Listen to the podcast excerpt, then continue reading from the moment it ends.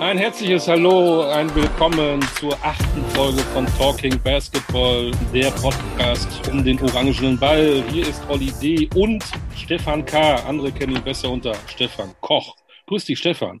Hi, Olli. Grüß dich auch. Ähm, es ist ja nicht nur heiß draußen. Ich glaube, heute haben wir auch ein heißes Interview vor, ne? Ja, wir haben jemanden, der eine großartige Vita hat im deutschen Basketball und der auch aufgrund der letzten Spielergebnisse natürlich ein ganz, ganz heißer Gast ist, denn äh, seine Mannschaft hat einen ziemlich großen Erfolg gefeiert. Ja, wer kann das nur wohl sein? Vom Namen her, ich bin ja, du weißt ja, ich bin ja ein großer äh, Krimi-Liebhaber, lese viele Krimis. Er könnte vom Namen her eigentlich irgendwie so ein, so ein Kommissar sein aus Rom. Vielleicht sogar, vielleicht sogar ein Kommissario. Kommissario, aber nicht wieder Venedig, das ist immer so, irgendwie, weiß ich nicht, zu seucht, aber vielleicht Rom oder so, oder Mailand. Hm? Mailand oder Bologna. Ja, genau, Hauptsache Italien. Dann hätten wir aber Dritt noch dazu nehmen müssen, Andi Möller. Genau, den nehmen wir nicht dazu. Ähm, wir fragen ja immer, ähm, was ist denn der zweite Vorname? Einige haben ja einen, wenn man recherchiert, findet man das. Bei einigen haben wir ja schon dann auch rausbekommen, wie bei Marvin äh, Willoughby, der hat ja irgendwie Senegal, senegalesische. Ähm, Nigerianische, jetzt bist du schon wieder. Schon bei, bei, bei, bei Senegal. Hauptsache Afrika. Und dem guten Joe Vogtmann haben wir ja zwei neue gegeben mit Ivan und äh, José. Nee, Oliech und José, du bist Oliech, nee, Ivan war es doch. Nein. Egal, oh. also komm. Bevor, ja, bevor. Aber jetzt haben wir einen, ähm, ohne dass er verrät, wer er ist. Äh, lieber Gast, hast du einen zweiten Vornamen? Ja, Thomas. Thomas. Thomas. Oh, das, das, das, das hilft jetzt nicht so wirklich weiter. Aber wir haben ja gesagt, er, er ist äh, möglicherweise ein Kommissario. Das heißt, ähm, könnte sein, dass wir es hier mit einem Vor- und Nachnamen ein bisschen aus dem Italienischen zu tun haben. Genau, da würde ich doch sagen, lieber Gast, wer bist du denn? Marco Thomas Baldi aus Berlin. Kommissar in Berlin. Ort Berlin mit Kommissar Baldi. Schön, dass du dir Zeit nimmst. Gerne. Ähm, viele sagen ja, letztes Wochenende ist ja die Saison abgeschlossen, jetzt legt ihr alle eure Füße hoch. Ist das so?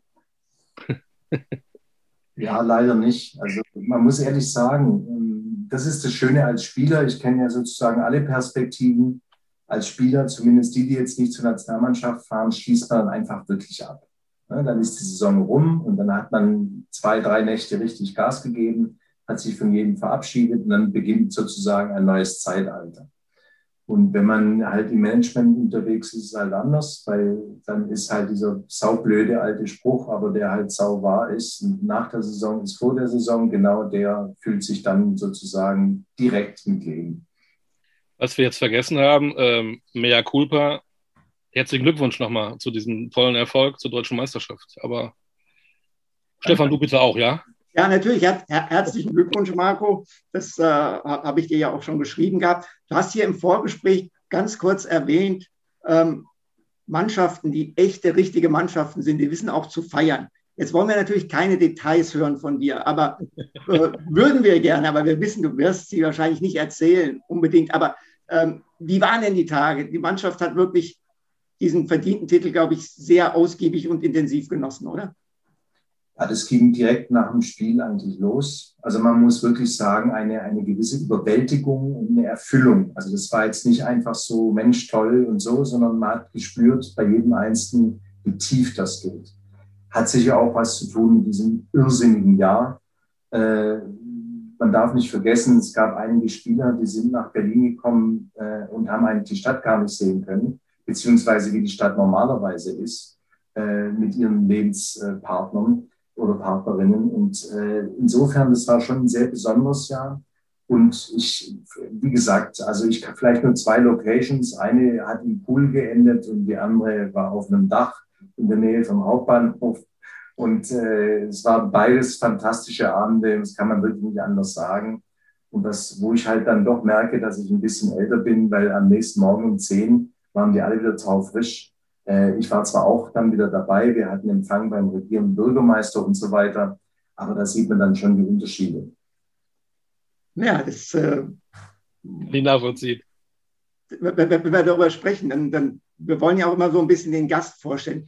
Du bist aufgewachsen in einer Gemeinde, die den Namen Korb trägt. War das die Vorbestimmung für das, was hier später passieren würde? Ja, natürlich. Und es geht noch weiter. Das Wappen dieses äh, Weinortes äh, in der Nähe von Stuttgart ist blau-gelb. Also das sind die Alba-Farben. Also im Prinzip war alles schon vorge vorgezeichnet und ich musste eigentlich da nur langlaufen. Aber Korb ist jetzt nicht so die Basketball-Hochburg gewesen, oder? also hier gibt es eine Turnhalle, wie das so üblich ist auf dem Dorf, äh, glaube ich, Handball gespielt. Äh, da wurde es aber schon eng. Mittlerweile hat sich das natürlich alles ein bisschen ausgeweitet und es wird auch Basketball gespielt im Korb, aber zu der Zeit war das Sportangebot, ich sage mal, auf die klassischen urdeutschen, äh, da gab es noch Feldhandball, wer das von den Profis hier noch kennt, äh, also auf Handball und Fußball im Prinzip reduziert. Und es gab so ein kleines Schwimmbad, wo man schwimmen lernen konnte, so ungefähr. Also das war das Sportangebot, mehr gab es da eigentlich. Aber wie bist du denn dann zum Basketball gekommen, wenn es gar nicht existiert hat, sozusagen? Ja, wenn man in so, einem, in so einer Gemeinde wohnt dann, und auf die höhere Schule geht, in dem Fall das Gymnasium, dann wechselt man den Ort. Und hier gibt es eine Stadt, die sehr in der Nähe ist, das, die heißt Weiblingen. Und da hat mich ein, ja, bei einem Schulturnier, äh, wo ich eigentlich zum ersten Mal in meinem Leben Basketball gespielt habe, da hat mich einer gesehen, der ein früherer Trainer war. Und zwar auch ein sehr renommierter Trainer und der hat mich dann direkt angesprochen und direkt verhaftet. Und man muss dazu sagen, ich habe alles gemacht. Also ich habe Leichtathletik gemacht, ich habe Fußball gespielt, ich habe Handball gespielt, übrigens auch überall sehr, also mit sofortigem Erfolg. Also ich hätte auch immer dabei bleiben können.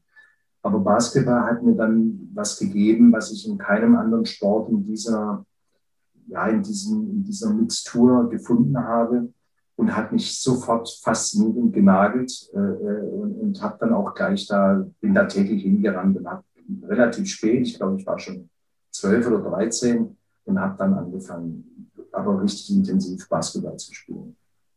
Spürst du denn diese Faszination, die du damals dann so erlebt hast, die, äh, heute noch? Ja, ich habe eine wirkliche Liebe zu diesem Spiel. Äh, die kann ich äh, erklären oder auch nicht. Ähm, aber ich liebe dieses Spiel und ich liebe vor allem, wenn das Spiel so in seiner ursprünglichen, wie soll ich sagen, also das ist ja ursprünglich, kann man nicht sagen, das ist ja, also ich würde sagen, seiner ursprünglichen Weiterentwicklung. Also Show-Elemente und so gehören zum Basketball dazu. Aber ich mag halt schon den puren Basketball, wo es auch wirklich darum geht, dass Skills, das Athletik, das Mannschaftsspiel äh, den Unterschied letztlich machen und nicht irgendein Regelwerk, äh, weil das jetzt verkaufsfördernder ist, dass einer zur Seite geht, weil der jetzt gerade zum Dunking kommt oder sowas. Das meine ich ohne NBA-Bashing, aber das, der, dieser pure Basketball, da habe ich eine ganz tiefe Liebe dazu und, ich sehe da immer auch neue Dinge. Also das kühlt auch nicht ab. Du, du hast diese, diese Liebe ja erstmal ausgelebt als Spieler, als Bundesligaspieler in Ludwigsburg, ähm, warst dann auch in Berlin. Äh, jetzt ist es ja so, du hast deine Spielerkarriere relativ früh beendet. Viele werden dann Trainer. Äh, ich habe immer gesagt, ich bin Trainer geworden, weil ich als äh, Spieler nicht gut genug war. Zum Glück habe ich als Trainer geschafft, sonst wäre ich Schiedsrichter geworden. Jetzt hast du dich aber für was ganz anderes interessiert. Du bist Funktionär geworden, was ja manchmal mit so einem Geschmäckle dieser Begriff versehen ist. Was war für dich ausschlaggebend, das zu machen, was du jetzt immer noch mit so viel Leidenschaft machst? Ja, das sind dann natürlich Lebensereignisse. Ich habe die Zeit in Berlin, ich habe zwei Jahre von DTV Charlottenburg gespielt, die hat mich nicht nur fasziniert, sondern ich glaube auch geprägt. Also ich wollte eigentlich so schnell es geht. Ich bin da mit, äh, da war ich glaube ich 25. Mit 25 bin ich aus Berlin wieder nach Ludwigsburg gewechselt und habe da gespielt und habe dann auch mein Studium beendet. Das, das Studium war allerdings in Berlin sodass ich immer im Sommersemester, wenn wir keine Saison hatten, in Berlin studiert habe. Kann ich jedem nur empfehlen, das ist die Optimallösung. Hinter irgendwo am besten Basketball spielen und dafür Geld kriegen, wenn es auch nicht so viel ist, aber wie heute aber Geld kriegen und im Sommer in Berlin studieren, also besser geht's nicht. Und äh, das hat mich so auch an der Stadt nah dran gehalten. Ich habe dann das Studium abgeschlossen und äh, hatte eigentlich wie immer, wie das weiß, glaube ich, in den Zeiten ist nicht so einen richtigen Plan ganz sicher nicht den Plan, Basketballmanager zu werden. Aber ich habe halt immer den Ruf bekommen von den Berlinern, dass da eigentlich nur einer fehlt, der da die Fäden zusammenspinnt und eigentlich steht alles und äh, ich, ich, sollte doch jetzt mal kommen und äh, ich bin der Manager des, des damaligen Bundesligisten werden. Und dann hat sich herausgestellt, dass dieser Bundesligist außer einer Lizenz gar nichts, aber auch gar nichts hatte, außer ein paar Schulden. Ähm, aber nicht mal das hat mich sozusagen davon abgehalten, weil ich wollte ums Verrecken zurück nach Berlin. Und ich wollte vor allem auch, äh, oder ich habe mir das sehr reizvoll und schön vorgestellt, im Sport zu arbeiten und habe dann sozusagen auf die tatsächliche Situation, wie die sich ergeben hat, was für ein Himmelfahrtskommando das eigentlich ist, gar nicht so geachtet. Ähm, und als es die Möglichkeit gab, habe ich es gemacht. Ich habe mein Studium abgeschlossen, vorher Wirtschaftsunternehmen, auch hm, alles schön, aber das war einfach der Reiz, Berlin, Basketball in dieser Kombination. Alles andere habe ich ignoriert, äh, hat mich viel gekostet, aber hat mir auch viel gegeben. lernt man denn dann tatsächlich wahrscheinlich auch mehr, wenn gar nichts existiert. Ne? Du hast ja im Prinzip, ja, wie hast du angefangen? Wahrscheinlich, ja, Homeoffice gab es wahrscheinlich damals schon nur in anderer Art und Weise, oder? Ähm, Nein, wir hatten einen Präsidenten, der in der Immobilienbranche aktiv war. Der hat mir sozusagen einen Schreibtisch zur Verfügung gestellt da habe ich auch die, der war relativ neu im Amt, äh, der wusste auch nicht so richtig, was eigentlich los ist. Da habe ich dann auch erstmal die Unterlagen gesichtet, das, was es gab. Es war im Wesentlichen ein Karton mit Quittungen drin. Da kam dann auch eine kleine negative Summe raus, waren so an die 100.000 D-Mark. Und dann habe ich festgestellt, dass es weder einen Sponsorvertrag, noch einen Spielervertrag, noch einen Trainervertrag, noch ein Ticketing, dass es einfach nichts gibt. Nichts. Es gab keine Mitarbeiter äh, oder Mitarbeiterinnen für die Geschäftsstelle. Es gab eigentlich äh, ein paar Ehrenamtliche, die, die mich unbedingt hierher holen wollten und den Präsidenten, der aber eigentlich äh, anders beschäftigt war. Und dann habe ich mich da vom 1. Mai an 1990 reingestürzt am Tag der Arbeit und habe sozusagen zwei Monate oder zweieinhalb Monate Zeit gehabt, das alles an den Start zu bringen, um ein Bundesliga-Team auf die Beine zu stellen. Und äh, ich, ich meine, ich will da jetzt nicht übertreiben und so, und das ist auch, aber ihr könnt euch vorstellen, ich habe da im Prinzip keine Nacht äh, länger als drei, vier Stunden geschlafen, habe nur, nur gearbeitet. Dafür habe ich auch kein Geld bekommen, weil wir keins hatten. Und, äh, der Präsident, das werde ich nie vergessen, die Aussprache, die ich aber interessant fand, der gesagt hat, du bist der Manager, du du holst und du verteilst das Geld. Also die Frage war schon richtig. Ich habe das wirklich from scratch gelernt, äh, mich da reinbegeben äh, und hatte das große Glück, äh, dass ich äh, ja im Prinzip alte Freunde, Freunde muss man sagen, überredet habe, äh, die meinen Augen vertraut haben, dass das, was wir jetzt gerade auf irgendein Blatt Papier schreiben, dass das auch so eintritt. Wir haben dann ein Team zusammengestellt, ich glaube, im Durchschnitt äh, kann ich jedem nur empfehlen, wenn man kurzfristig Erfolg haben möchte. Ich glaube, im Durchschnitt 31,8 Jahre alt äh, und sind dann auch wirklich im Überlebensmodus und Harakiri äh, Himmelfahrtskommando haben wir dann die erste Saison äh, überlebt und sind da aber bis ins Finale gekommen und das hat sozusagen dann die Basis für ein gewisses Interesse und für weitere Schritte äh, äh gelegt. Und es gab keine Sekunde für dich in diesem, ich sag mal, Chaos, wo du gesagt hast, ey, was mache ich hier eigentlich? Es gab äh, endlose. also das waren dann die anderen, das war dann das, was nachts dann an Kraft noch da war. Äh, und das muss man, da muss man, da lernt man übrigens auch viel, wenn man, wie man Gedanken vielleicht auch ein bisschen lenkt. Äh, weil wenn ich ein paar Mal mehr darüber nachgedacht hätte, dann hätte ich wahrscheinlich auch ins Sack gehört. Weil das war unmenschlich, das war äh, das war, das war nicht, eigentlich nicht zu machen.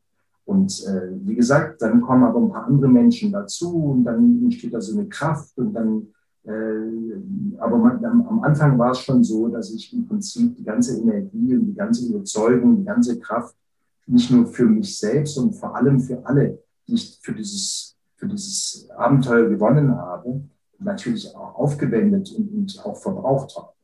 Und das war wirklich dieses erste Jahr, äh, ich spüre das heute nicht mehr physisch, äh, aber ich, ich, ich, das war wirklich sehr, sehr hart. Und die nächsten Jahre wurden nicht viel leichter, aber da hatte man zumindest eine gesicherte Basis in die Richtung, dass man wusste, dass es einen Morgen noch gibt. Ähm, und, äh, aber dass da Zweifel auf dem Weg gab, also zahllos natürlich. Hast du in diesen Corona-Zeiten oft auch an deine ersten Schritte gedacht, weil das ja auch alles irgendwie so äh, reingebrochen ist und man gar nicht wusste, was man eigentlich da machen muss?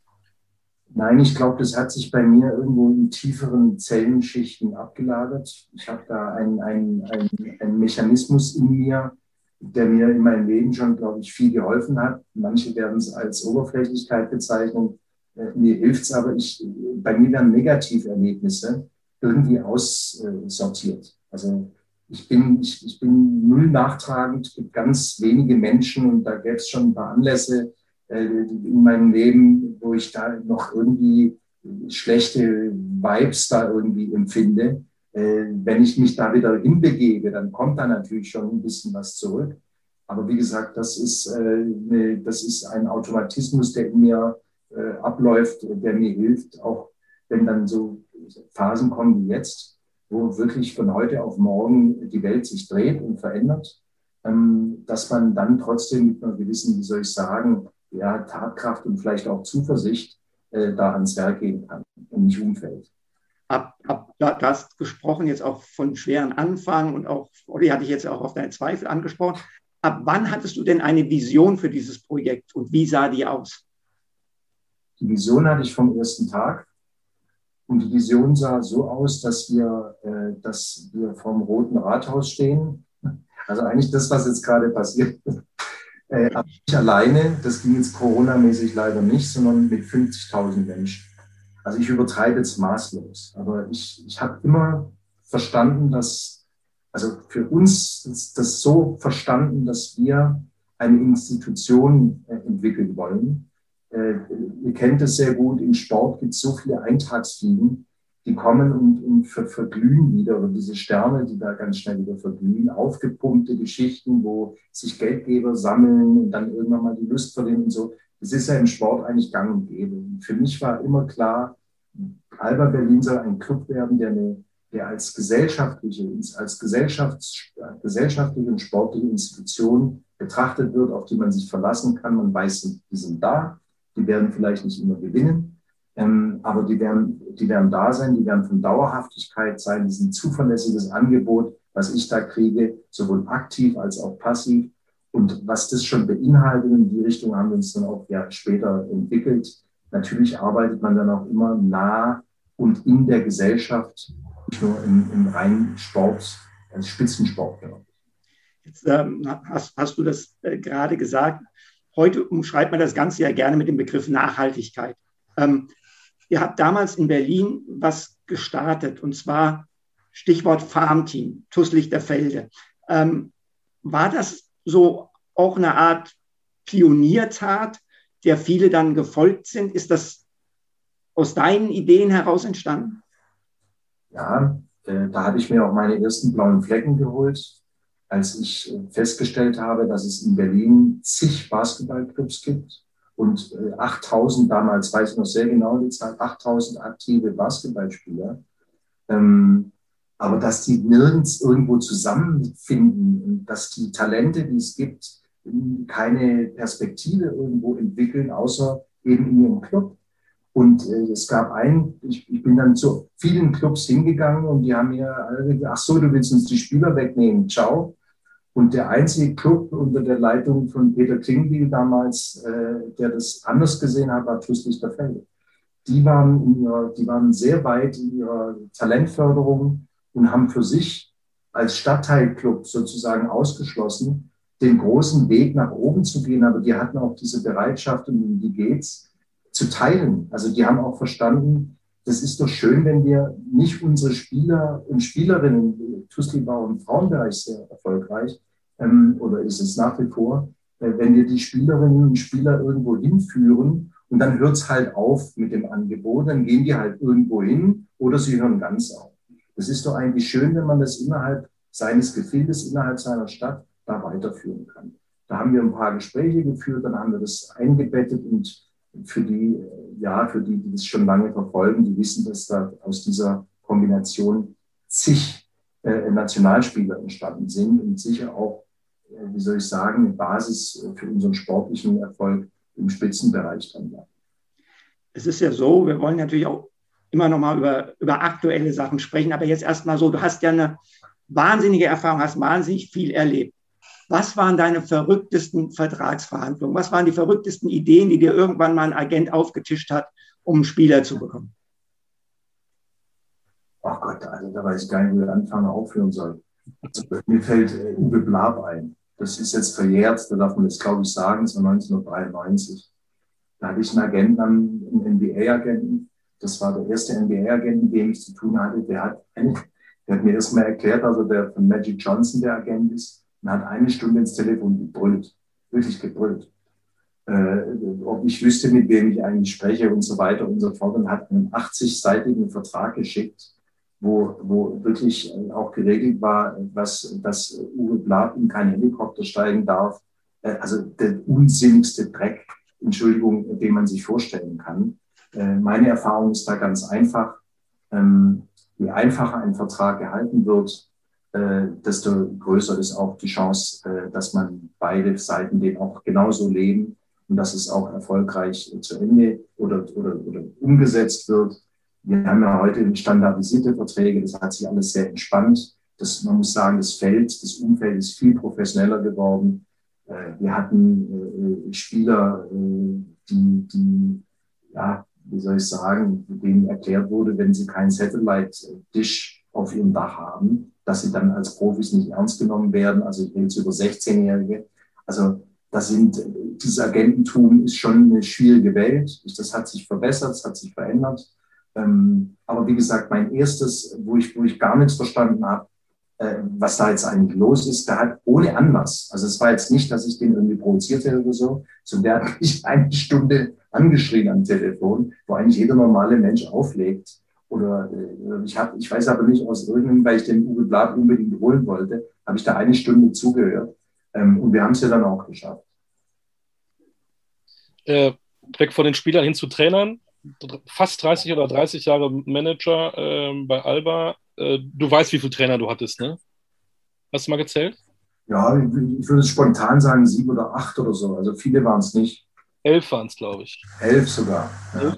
Da fällt mir natürlich als erstes die Frage ein, warum wurde nie Stefan Koch Trainer bei Alba Berlin? Oh, shit, Bütschke. ja, nee, das ist eine reine Geldfrage gewesen. Also Stefan, ist, die Leute erzählen immer vom Gesamtpaket. Ne? Aber das ist eine andere Erfahrung, das ist natürlich jetzt ein Scherz und hat mit Stefan überhaupt nichts zu tun. Aber die Erfahrung ist schon auch, und das hat sich bei uns wirklich in den letzten zwei, drei Jahren tatsächlich etwas geändert, weil die Spieler sehen, was sie hier letztlich auch für ihre Karriere mitbekommen. Aber letztlich, immer wenn ich Gesamtpaket höre, weiß ich alles klar, dort gibt es einen Euro mehr und dann sind die weg. Ähm, ein, äh, wir haben, es gab sicher, ich habe Stefan, glaube ich mal, wir haben mal anders, ich habe dich, ich habe dich, damit wir dich nicht nehmen müssen, habe ich dich, glaube ich, mal nach Odessa vermittelt, richtig? Ich, ich, dachte immer noch, dass das Harry Kipp gewesen sei. Ich dachte immer, dass das sei Harry Kipp Hat der die Provision? Hat der die Provision? Ja, guck mal. Harry, nein, nein, Harry hat, hat die Provision ich, eingesagt. Ich, ich, weiß nicht mehr, wie ein irgendein Fabrikant oder was, und dem ja. ich erzähle, dass wenn ich, wenn ich einen Trainer verpflichten würde, würde ich auf jeden Fall Stefan Koch nehmen. Und, äh, und da, darüber kam der Kontakt zustande. Aber es ist, das ist auch ein, das ist ein guter Agent, weiß dann auch, wie er sozusagen Fremdkontakte zu Eigenkontakten umnimmt. Ja, egal. Auf jeden, auf jeden Fall kann ich mir das durchaus vorstellen, Marco, weil der Club in Odessa gehörte tatsächlich äh, Ukrainern, die in Berlin gelebt haben. Und äh, jetzt erfahre ich also so, so mal fünf, 26 Jahre später, äh, dass du da deine Finger im Spiel hast. Schön zu wissen. Ja, hatte ich, hatte ich. ja, hol dir die Provision. Äh, die steht ja vielleicht noch aus. Schreib eine Rechnung. Wie hat sich denn dann für dich bei der ganzen Trainersuche über 30 Jahre ähm, dieser Charakter eines Trainers geändert oder hat er sich überhaupt geändert? Hast du immer gesagt, so ein Trainer muss hier zu Alba Berlin oder verändert sich das? Hat sich total verändert. Ähm, erstens gewinnt man an Erfahrung dazu und zweitens ist ja auch der Club wir wissen, hat sich ja weiterentwickelt.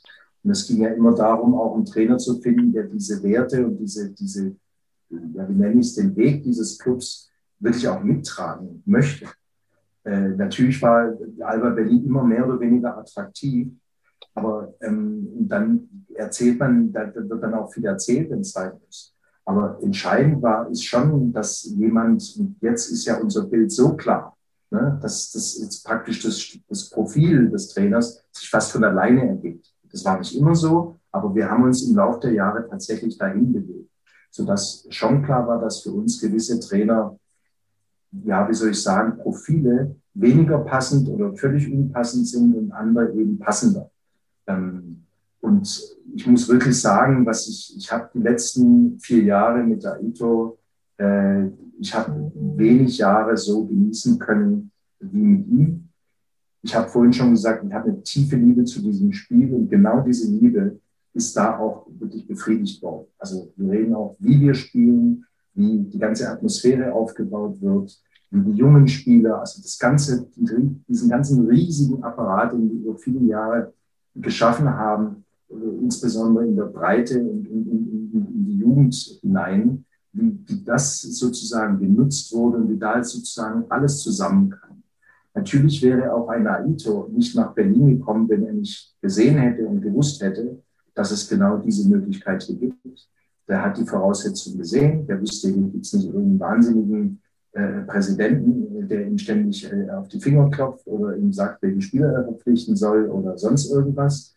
Und gleichzeitig ist er ein, ein, ein Mensch, der seine große ja, Freude und aber auch Fähigkeit gefunden hat in, in, in der Ausbildung. Und er wusste, in Berlin werde ich ein, ein, ein, ein Fundus an, an Spielern vorfinden und auch eine Mentalität, äh, die genau diesem Ausbildungsgedanken sehr nahe kommt oder sogar unterliegt. Und das, das, also das, das hat halt dann wirklich genau dieses Match, dieses perfekte Match äh, äh ergeben. Und diese Arbeitsatmosphäre, dass man, das ist, sage ich auch ganz klar, dass man mit, mit so einer, und eben nicht alles auf Reizklima und auf Druck und wenn du nicht dann und man lässt die Schiedsrichter in Ruhe, man, man, es ist ein sehr fairer, auch ein sehr partnerschaftlicher Umgang letztlich selbst mit den Gegnern, ähm, dass man damit auch Titel gewinnen kann, da muss ich wirklich sagen, das ist total erfüllend. Ähm, du, hast, du hast ihn ja gerade beschrieben, jetzt wird er natürlich im Dezember 75 Jahre jung. Ähm, wahrscheinlich kannst du uns darauf nichts sagen, aber in einem Podcast, jetzt in der Woche nach der Meisterschaft, müssen wir natürlich fragen, siehst du Chancen, dass er weitermacht? Also ich würde das nicht jetzt komplett ausschließen. Dennoch muss man sagen, ähm, dass wir ihn gelernt haben, nach der Saison in Ruhe zu lassen.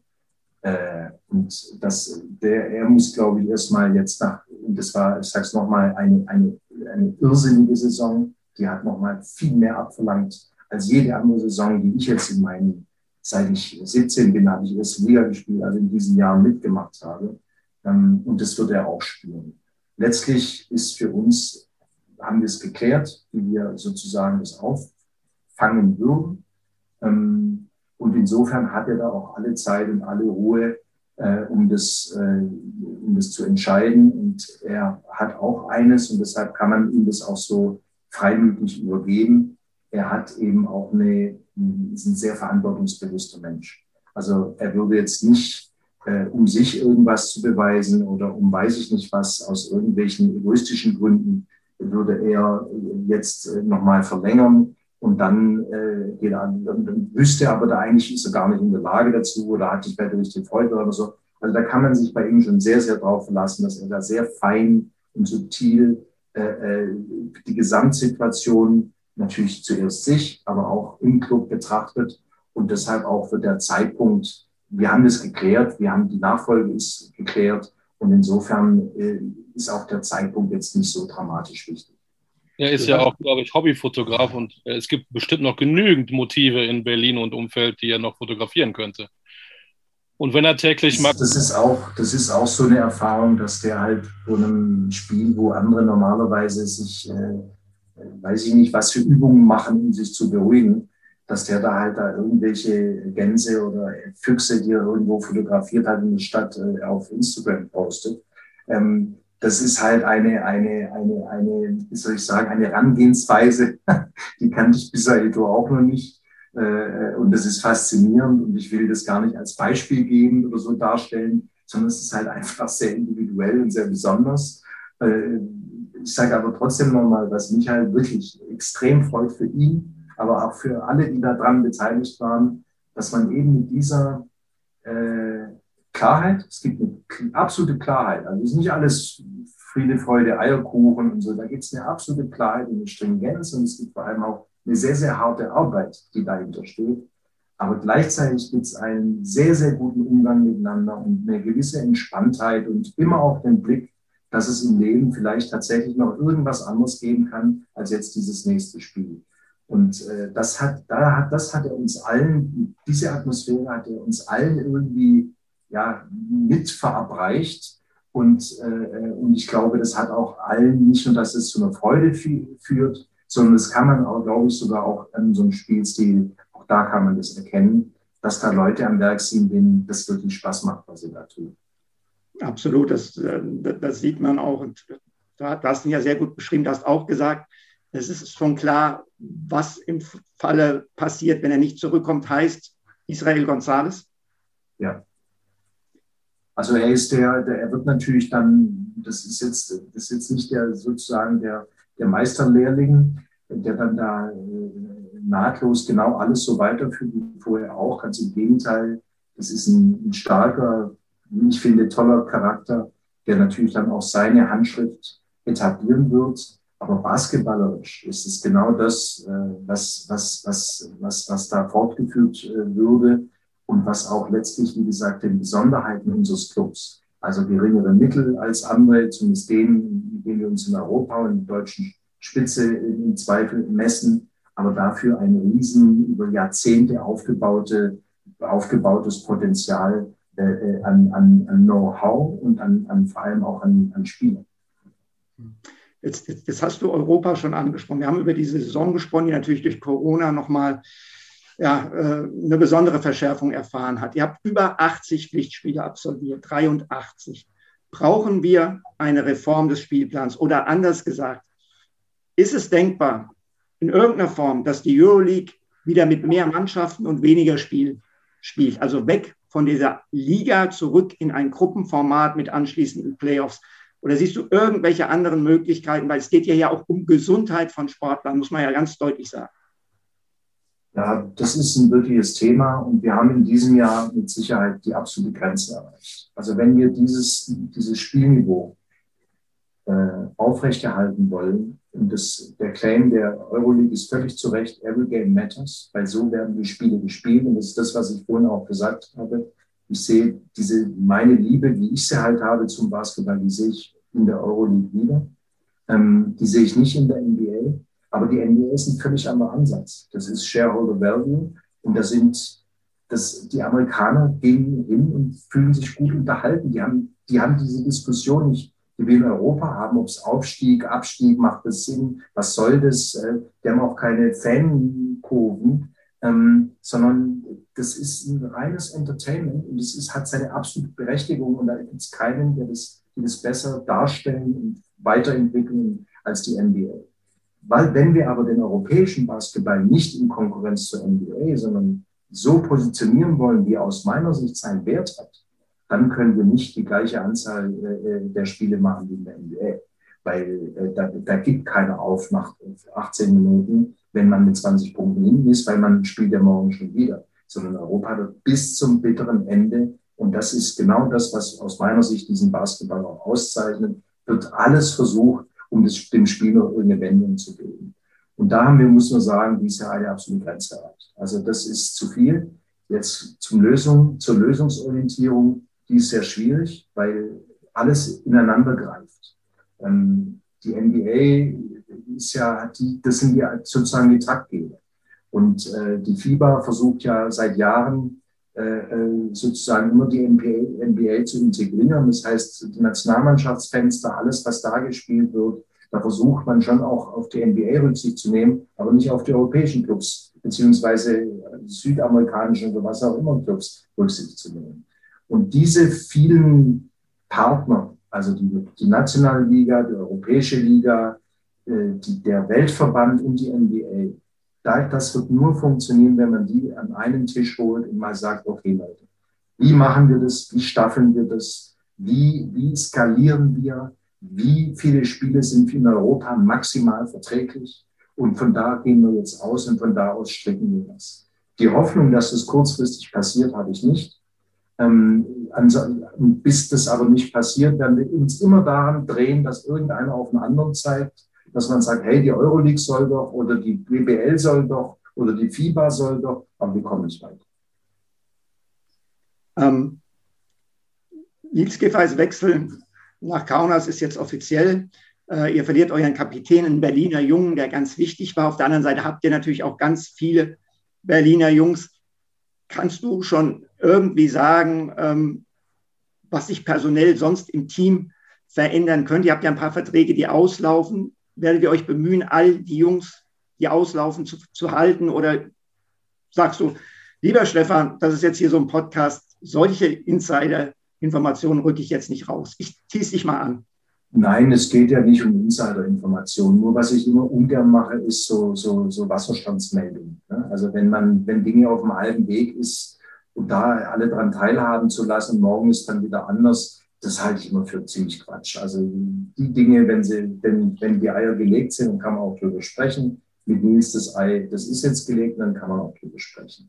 Ansonsten denke ich, werden wir einen, einen Kern unserer Mannschaft wie in den letzten Jahren auch, werden wir hier haben. Ich habe vorhin schon gesagt, es hilft uns zunehmend, dass äh, die Atmosphäre, der Erfolg und auch die individuelle Weiterentwicklung der Spieler als hohes Asset bei den Spielern selbst gesehen werden und die tatsächlich, und ich habe es vorhin schon mal gesagt, das ist eher unüblich, tatsächlich deshalb auch bessere Angebote, äh, die im Markt definitiv sind, ausschlagen. Das hatten wir jetzt schon einige Male, angefangen bei Luke Sigma äh, bis äh, jetzt auch zu anderen Spielern. Das wird jetzt nicht immer so sein, das wird nicht immer äh, genauso gehen, aber ich glaube, dass wir immer gut vorbereitet sind, im Wesentlichen durch unseren Sportdirektor immer auch Reda, der das ganze Jahr sozusagen äh, da aktiv ist, nicht jetzt im Sommer, äh, sondern das ganze Jahr aktiv ist und sozusagen immer weiß, wer könnte eine potenzielle äh, Option sein, für uns im Falle, dass dies oder jenes geschieht. Und es ist uns jetzt gelungen in den letzten Jahren äh, mit auch ziemlichem Aufwand, weil wenn wir das Budget hätten nicht steigern können, dann wäre es auch nicht passiert. Aber es ist uns gelungen, eine ziemlich hohe, zumindest für Basketballverhältnisse, Kontinuität zu halten. Die hat sich bewährt. Gleichzeitig hat sich aber auch bewährt, dass da immer auch ein bisschen frischer Wind reinkommt. Also Position drei, um die mal zu nehmen, wir hatten Grigonis, also zwei, drei, wo alle dachten, Mensch, wenn der jetzt weg ist, dann wird es aber wirklich schwierig. Dann kam Gedreitis. Äh, dann haben alle gedacht, wenn der jetzt weg ist, dann wird es aber, dann kam von Fontecchio. Also jetzt wird es nicht beliebig so weitergehen, aber ich zeige das, ich glaube, das zeigt auch die Qualität äh, von Imar, äh, die er hat, aber es zeigt auch, wie attraktiv für Spieler genau in diesem Stadium, wo, sagen wir mal, die ersten fünf, sechs in Europa äh, noch nicht das Risiko gehen wollen, sozusagen einen Spieler zu verpflichten, wo man noch nicht so ganz genau weiß, ob der wirklich so stabil ist. Dieses Risiko gehen wir gerne, machen die Spieler besser. Und, äh, und dann äh, kann es auch mal sein, dass dann auch tatsächlich einer uns verlässt und das verkraften wir aber auch. Du hast äh, Imar erwähnt, äh, den man, glaube ich, auch guten Gewissens als einen Glücksgriff für Alba Berlin bezeichnen kann. Äh, du hast gesagt, er beobachtet den Markt das ganze Jahr über. Wenn es dann letztendlich an die Entscheidung geht, wer trifft die Entscheidung? Er, Aito oder du oder zwei von euch oder ihr drei zusammen? Also es gibt ja immer sozusagen die Struktur und dann gibt es das Gelebte. Und Imar ist, äh, wie Imar arbeitet und so habe hab ich ihn auch sozusagen nach Berlin, ja, von Berlin überzeugen können muss er auch in der Lage sein, einen Spieler, den er für das Gesamtsystem, jetzt wir reden ja nicht nur jetzt um das Individuum, sondern ein Spieler, der perfekt hier in das Gesamtsystem reinpasst, dass er da manchmal, und ich kenne das Geschäft natürlich sehr gut, auch ganz schnell sozusagen da eine Entscheidung finden kann. Äh, natürlich ist Imar ein sehr empathischer und auch, wie soll ich sagen, ist ein Teamplayer. Das ist jetzt keiner, dem jetzt wichtig ist, dass alles auf seinen Namen zurückgeführt wird, äh, und das alles, äh, äh, ja, also das, sondern er weiß genau, das hat sich sehr gut eingespielt über die Jahre, wie er mit den Trainern, wie er die Trainer, die Spieler mit analysieren lässt, ein Scouting-Team innerhalb unseres Clubs. Da sind auch viele Jugendtrainer engagiert. Da gibt es klare Aufgabenverteilungen. Da gibt es Programme, mit denen wir sozusagen dieses Scouting betreiben.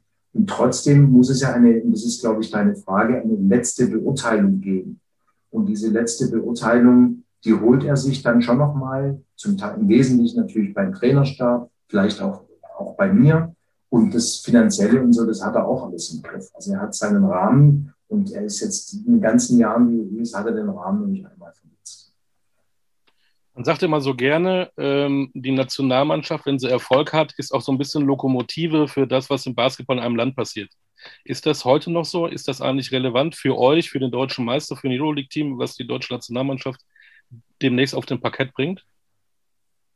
Ich denke, dass es immer relevant ist, was die Nationalmannschaft bringt. Ich denke aber auch, und um das jetzt auch ein bisschen ja, auch anders einzuordnen, ich habe die Europameisterschaft 93 miterlebt, äh, völlig überraschend. Ich habe die, die Indianapolis WM äh, äh, Medaille mit, miterlebt und es wurde danach immer der Boom ausgerufen. Äh, medial, äh, egal von wem jetzt, äh, und der Boom ist eigentlich nie gekommen. Also insofern will ich nicht sagen, Nationalmannschaft hat so einen Strohfeuereffekt, das will ich wirklich nicht sagen. Ich glaube, dass eine starke Nationalmannschaft wirklich im Interesse aller, die da beteiligt sind, sein muss.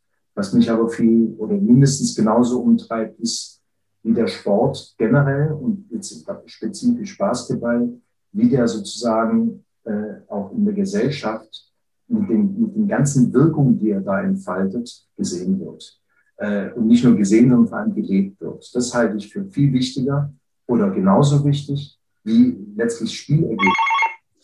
Dass, dass ein, ähm, äh, wie soll ich sagen, dass wir nicht äh, nur noch Plakatkleberei haben oder wenn Rummenigge sagt, also äh, eigentlich müssen unsere Spieler jetzt zuerst geimpft werden, da muss ich ganz klar sagen, egal wie man es dann nachher verargumentiert, da hat man was sehr, sehr Wesentliches aus meiner Sicht nicht verstanden.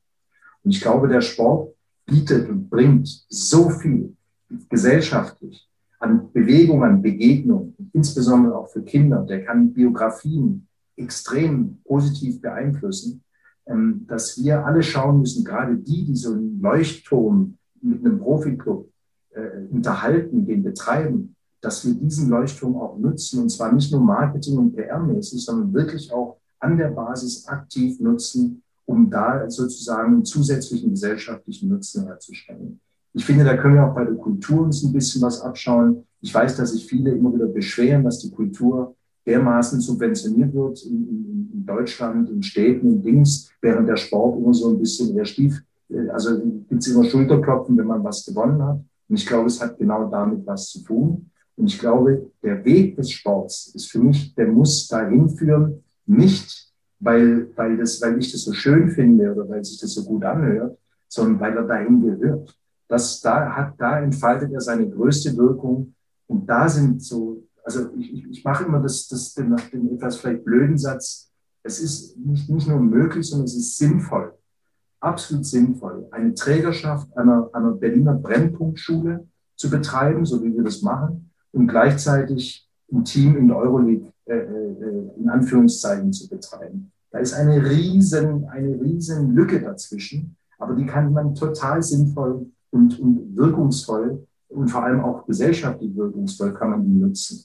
Und wenn davon mehr Gebrauch machen, dann werden wir sowieso eine Nationalmannschaft haben, die nicht nur qualitativ besser ist, sondern die auch, glaube ich, in der Betrachtung nochmal ein bisschen anders gesehen wird, weil das ist dann ein Sportteam, das ist dann nicht nur ein Vertreter des Landes und, sondern das ist ein Sportteam und das wird noch mit anderen Werten aufgenommen. So, das war jetzt eine, eine extrem lange Rede, aber ihr seht schon an dem Thema, da liegt mir auch wirklich was. Wenn wir über gesellschaftliche Relevanz äh, reden, das finde ich auch sehr, sehr wichtig, auch was Werte angeht. Äh, wie überrascht warst du denn, als du den Kader der Nationalmannschaft gelesen hast, wo ein ehemaliger Spieler von Alba Berlin äh, auftrat, nämlich Joshua Saibu? Ja, also Yoshiko kenne ich ja jetzt persönlich. Das ist immer noch mal ganz gut, ähm, wenn man Dinge beurteilen soll. Ähm, und ich glaube, das sind zum Teil junge Menschen und das, ich will da nichts beispielen oder so, aber ich tue mich immer so schwer mit Aburteilen und in Schubladen stecken. Und äh, ich, ich habe mit ihm nicht gesprochen seither. Ich weiß nicht genau, wo er da wie steht. Er hat sich jetzt klar geäußert und auch klar den, den Wertekanon, äh, den der Sport in Anführungszeichen vor sich herträgt, im Idealfall auch wirklich lebt, dem schließt er sich an. Und damit, denke ich, sollte man auch äh, ihm die Möglichkeit geben, äh, eine, eine Präsenz, die er da geschaffen hat und die sicher viel vom Kopf gestoßen hat, die auch damit wieder zu, äh, zu, äh, zu revidieren. Ähm, ich finde generell, das hat jetzt nichts nochmal mit Beispielerei oder hey, lass uns alle Freunde umarmen und so. So meine ich das überhaupt nicht. Ich mag mündige Spieler. Ich mag Spieler, die eine Meinung sich bilden, die argumentieren und die eben nicht nur schnell Social Media mäßig schnell was absondern, weil es gerade sympathisch ist. Also mein Lieblingsbeispiel ist immer das T-Shirt gegen Rassismus. Ja, also super. Und was machen wir jetzt? Also wie geht es jetzt weiter? Und insofern finde ich immer Menschen und auch gerade Sportler, die sich da ein bisschen mehr drum kümmern und vielleicht auch dann zu Meinungen kommen, die schlecht sind oder nicht nur schlecht, sondern vielleicht sogar katastrophal, wo man sich fragt, was ist denn da jetzt passiert?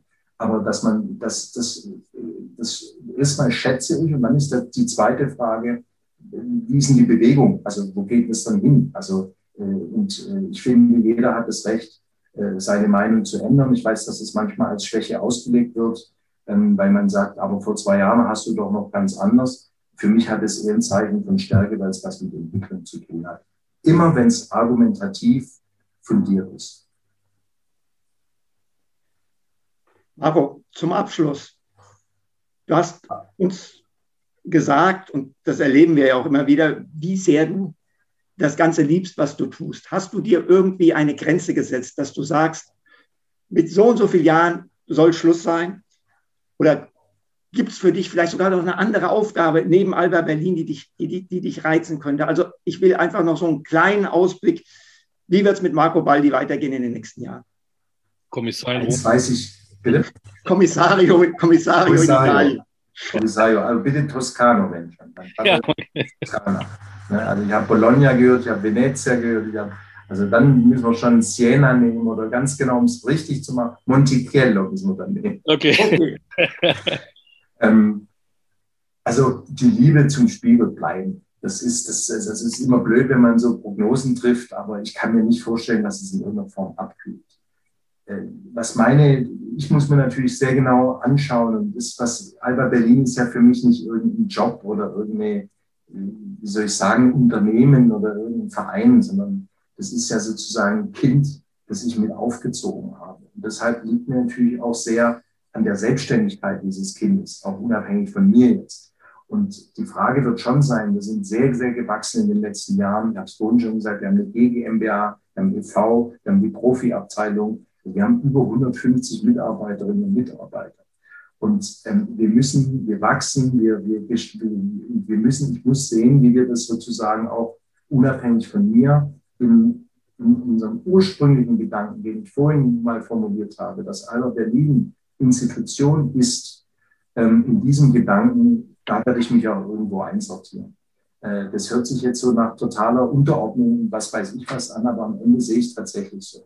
Und da spielt jetzt nicht so eine entscheidende Rolle, mache ich jetzt noch drei Jahre oder fünf Jahre oder eins, sondern äh, die, für mich ist eher die Rolle, wo, wo kann ich noch sinnvoll und, und notwendige vielleicht oder wichtige Impulse geben, in welcher Funktion, was bedeutet das für mich persönlich an Aufwand, an Intensität, an, an Verzicht, an weiß nicht was, das kommt dann irgendwann mal hinten dran.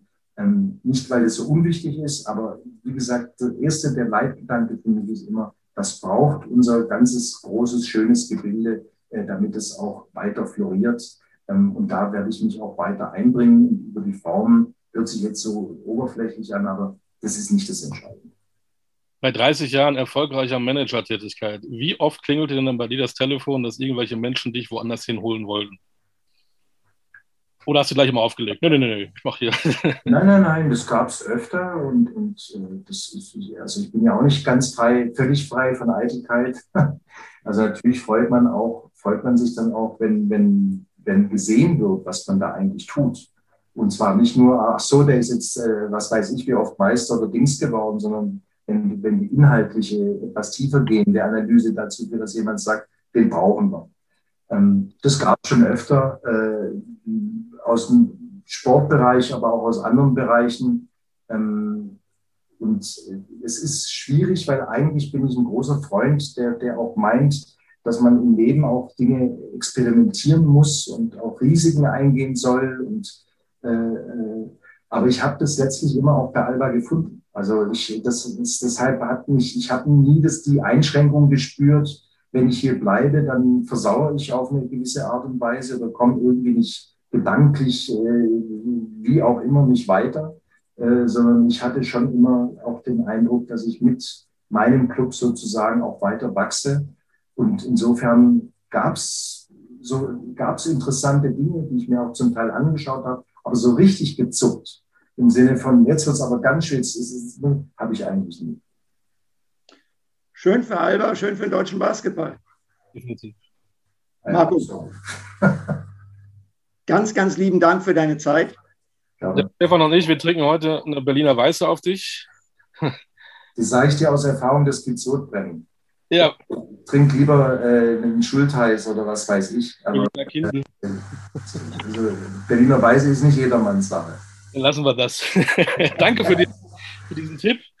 Äh, wir haben erfahren, dass es Berliner Weiße nicht so gut schmeckt, dass du ein Marco äh, Thomas Baldi heißt, demnächst in der toskanischen Provinz als äh, Kommissario aktiv wirst.